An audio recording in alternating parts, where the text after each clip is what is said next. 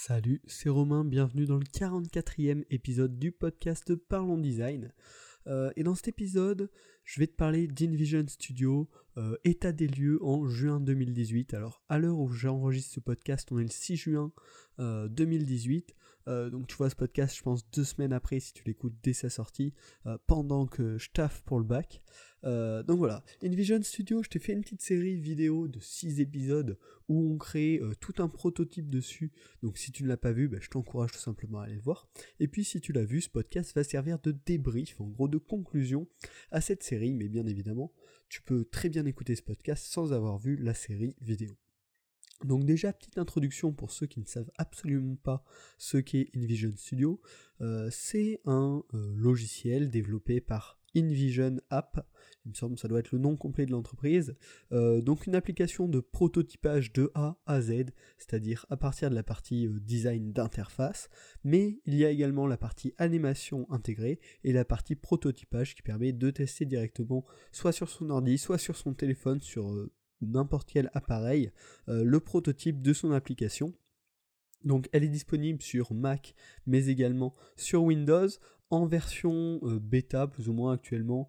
En gros, on peut demander euh, pour, euh, pour avoir accès à l'application qui est en cours de développement. donc bien évidemment, cet état des lieux, c'est un état des lieux de ce que j'ai pu tester et non pas de la version finale qui sortira on ne sait pas vraiment quand, parce que justement c'est un problème euh, de cet appliqué vraiment attendu depuis un bon moment, ça fait ouais, depuis l'été dernier que InVision nous en parle, ça a vraiment eu beaucoup de... beaucoup de ouais, ça a fait, vraiment parler, ça a vraiment donné envie à beaucoup de gens, et ça a pris vachement de retard, c'était annoncé pour euh, vraiment début 2018 normalement, puis là on est déjà en juin, et on a encore une version bêta qui a encore pas mal de bugs. Donc à la base, euh, InVision, c'est un outil de prototypage qui est vraiment très complet, très évolué, euh, mais uniquement de prototypage. C'est-à-dire qu'il n'y a pas du tout de, partie design ni de partie animation. Juste on importe ces maquettes dedans et on peut les animer, les relier euh, en disant que si on clique là, on va sur telle page, etc. Créer un prototype quoi. et c'est une application vraiment bien inclue avec Sketch et avec Photoshop grâce à un plugin qui s'appelle Craft et qui permet très facilement, en gros, quand on met ces maquettes Photoshop ou Sketch à jour, de directement les mettre à jour dans InVision. Et il y a vraiment un paquet d'options, c'est vraiment un très bon outil euh, qui est payant via un abonnement. Et c'est même InVision euh, App, l'application classique, l'outil de prototypage, est utilisé par de nombreuses grandes entreprises. C'est vraiment un gros acteur euh, du prototypage au, niveau, au niveau mondial, vraiment. Voilà, maintenant je vous ai fait découvrir un peu InVision Studio et euh, l'entreprise InVision si vous ne connaissez pas du tout. Et maintenant on va parler des résultats en gros de mon test de l'application InVision Studio, donc qui est l'outil de prototypage de A à Z. Donc le premier point, on va commencer par les plus et ensuite on verra ce qui, est un peu négatif, ce qui refait, euh, tomber l'espoir on va dire sur cette application. Euh, donc déjà le premier c'est que ça tient relativement bien ses promesses en termes de fonctionnalité. C'est-à-dire que les outils euh, de design classique sont présents et l'animation fonctionne vraiment très bien. C'est vraiment le gros plus, on va dire, de cette application, c'est de pouvoir créer des animations entre ces des transitions en fait entre ces différents écrans vraiment très facilement et on peut vraiment dire que Sketch tient euh, que Sketch que InVision Studios tient ses promesses. Si vous avez vu la série vidéo, c'est vraiment très simple de créer une animation. Je vous mettrai le lien des épisodes euh, dans la description. Euh, vraiment, bon, à ce niveau-là, c'est nickel. L'interface 2 en 1, donc qui permet de créer les interfaces et d'animer, prototyper, est vraiment très pratique. C'est-à-dire que c'est pas un fouillis, c'est hyper sobre. Euh, c'est pas étonnant de la part d'InVision Studio, enfin d'InVision, mais vraiment une interface très sobre où on n'est pas perdu dans un surplus d'outils. C'est vraiment très bien foutu à ce niveau-là. Euh, l'application est d'ailleurs simple en tout point. C'est-à-dire créer une maquette, euh, c'est aussi simple que sur Adobe XD, euh, si vous connaissez Adobe XD. Animer, euh, bah, il n'y a tout simplement pas de logiciel qui propose une animation des éléments aussi simple. après, elle n'est pas aussi précise que par exemple avec un After Effects. Hein. On pourrait faire des trucs vraiment parfaits, et très précis. Mais ça suffit amplement pour prototyper une application.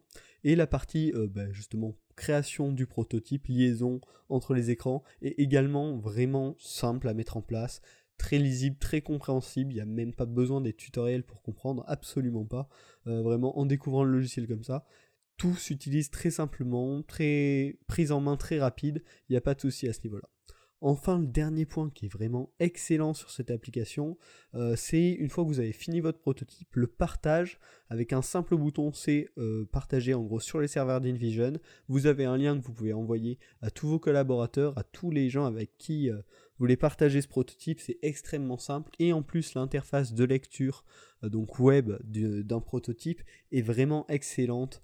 Pour le tester, c'est excellent. Et si en plus euh, les développeurs veulent l'utiliser pour avoir des informations sur la maquette, c'est ben, juste vraiment c'est nickel quoi.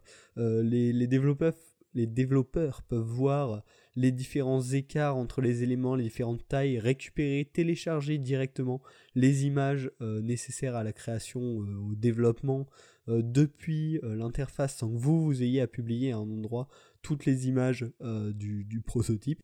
Et enfin, un point qui va faire plaisir aux utilisateurs de Sketch, c'est qu'on peut directement dans InVision Studio importer les fichiers euh, au format Sketch et ils sont euh, ben, retransformés au format InVision et directement utilisables euh, avec peu de bugs, hein. j'ai testé et franchement le, la transformation du fichier Sketch en InVision Studio ne posait aucun problème. Donc ça c'est vachement pratique, ça permet de switch de la plateforme Sketch à la plateforme InVision Studio ben, sans, sans perdre en gros tout ce qui a été fait dans le passé.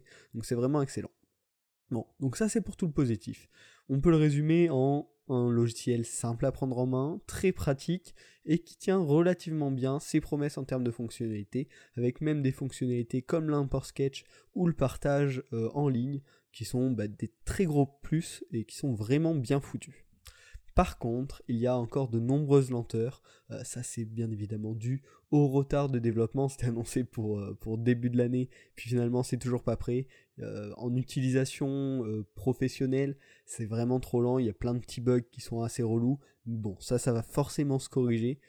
Voilà. Là, on peut juste critiquer un peu le retard qu'a pris InVision sur le développement de cette application. Ensuite, un autre point qui j'ai trouvé vraiment dommage, c'est qu'il y a pour l'instant euh, beaucoup moins de possibilités de, prototypage que sur InVision classique. Par exemple, sur InVision, euh, l'application de prototypage seule, on peut fixer euh, par exemple une barre et quand on va scroll sur le prototype, la barre va rester fixée. Et ça, ce n'est pas encore possible sur InVision Studio, donc l'application tout en un.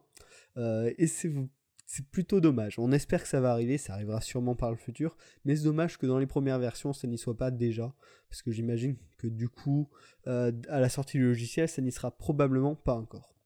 Ensuite, un autre point dommage qui est encore dû au retard du développement, c'est que le système de symboles, euh, qui est plutôt pas mal foutu, mais par contre, ils ont l'air de proposer euh, des états euh, donc pouvoir mettre un bouton par exemple en état classique, en état over quand euh, l'utilisateur passe sa souris dessus, en état euh, désactivé.